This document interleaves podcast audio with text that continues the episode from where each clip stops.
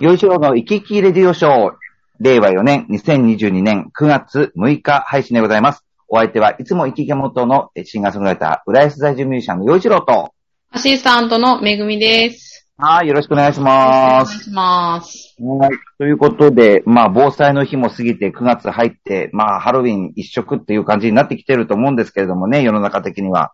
はい。はい。そうですね。で、はい。で、今日もですね、えっ、と、えー夏休みボランティア企画ということで、えー、ちょやへよ .com に、浦安市内の学生さんからいただいた番組あっての質問があるということで、それを元にこう、えーお答えしていきます。はい。まず1つ目、えー、洋一郎さんが音大生時代に一番大変だったことは、私は看護生なのですが、出会いがないです。彼氏ができないのが悩みです。それと髪を染めれないし、ネイルもできないです。ということで、なるほど。ね、いろいろ、ねえ。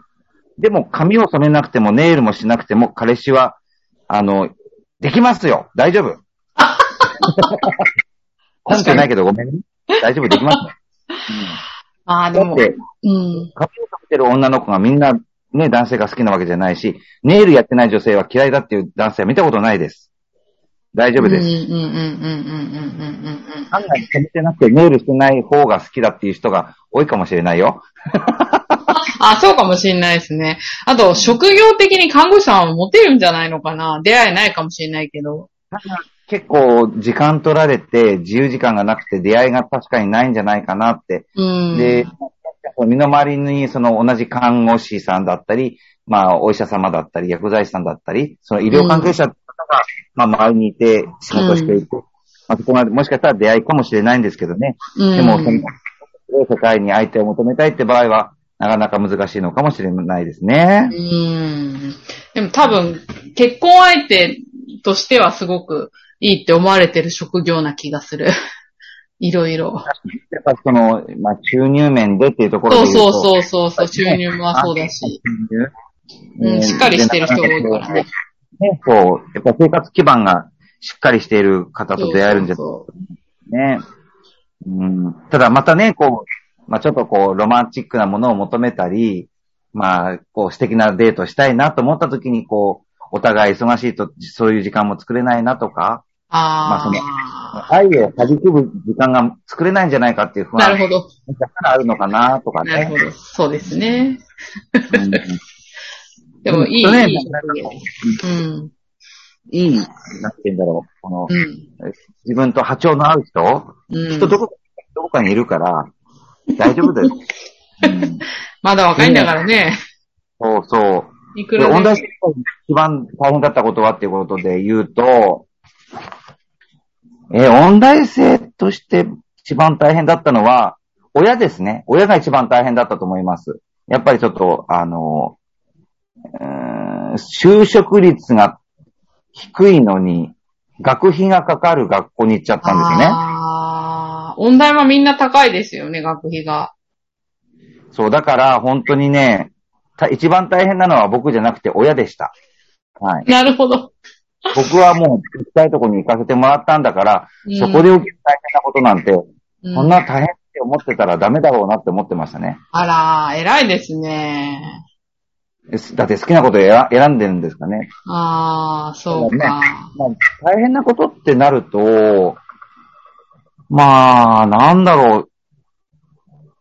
特になかったけど、僕はあの作曲家、作曲し専攻だったので、うん。周りが、あのまあ、えー同級生は少ないんですよね。ピアノ科、ピアノ科とか声楽科は非常にその1学年多いんだけど、もう作曲っていうのはもう20人以下少ないんですよ。あ、そうなんだ。でへえ。少ない人が多いので、もう本当にあの、アメリカがちょっと好みじゃないとか言いながらキャデラック買ってしまう金持ちのお嬢さんとかいた、いたので、そういう人と会話するのは、あの、大変でしたけど面白かったですね。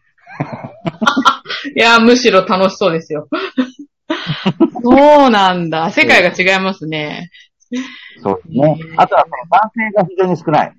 あの、もう、もう圧倒的、もう9割方女性なんですよ。あ、そうかそうか、確かに。だあから、僕自身が、その、なんかすごい男性的なものが好きとか、男性同士じゃないとっていうことがなかったので、女女の子ってやっぱり、あの、居酒屋さんに行かなくても、みんなカフェに行くんだけどね。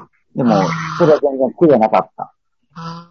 あただ、女の子みたいに、もう、どこから見つけてきたんだよっていうおしゃれなね、こう、こじんまりしたカフェを見つけることは僕でき、できなかったけど、うん。誘ってもらったら、ポンってついてったので、あ楽しかったですね。あ。ああ。それ馴染めたらいいけどね。見つけるのうまい。うん。こういうお面白いスポット見つけるの女性はうまいなって僕、いつも尊敬してましたよ。うんなるほどね。うん、うん。はい。ではもう一つの質問いこうと思います。はい。はい。えー自転車はどこら辺のコースが好きですか？えっ、とね、これはね、えっ、と、旧江戸川沿いを浦安から、えー、もうどんどんどんどん江戸川沿いに行くんですよ。そうするとね、えー、葛飾柴又まで行けますよ。40分ぐらいかければ行けます。うん、うん、うん。このコースはすごく楽しいですね。へ川沿いー。だからもう本当に遮るものがないし、うんで、じ道が整理されているので安全にあの走ることができます。ああ。なんか途中で見える景色、これが好きとか。うーん。やっぱりその川を見ながら、川の風を感じながら走るっていうのはやっぱ楽しいですね。へーまあ、。いいですね。交通差もほどないですから、うん、うん、うん、うん、わーっと、うん、本当に40分ぐらいあればさっと着いちゃいますからね。うん。へー。ああ、いいですね。気持ちよさそう。もうちょっと涼しくなったらね。そういうのもいい。そうそう。まずはね、ということうんなので。はい、ということで、なんか、こんな僕にもね、あの、興味を持ってくださる方がいたってことが本当にありがたく思ってますんで、はい、ぜひこれ聞いて、またメッセージ、ネタお送りいただければと思います。はい。はい、ということで、今回の、えー、聞いているはここまでです。お相手は陽一郎と、めぐみでした。はい、また来週。はい、ありがとうございました。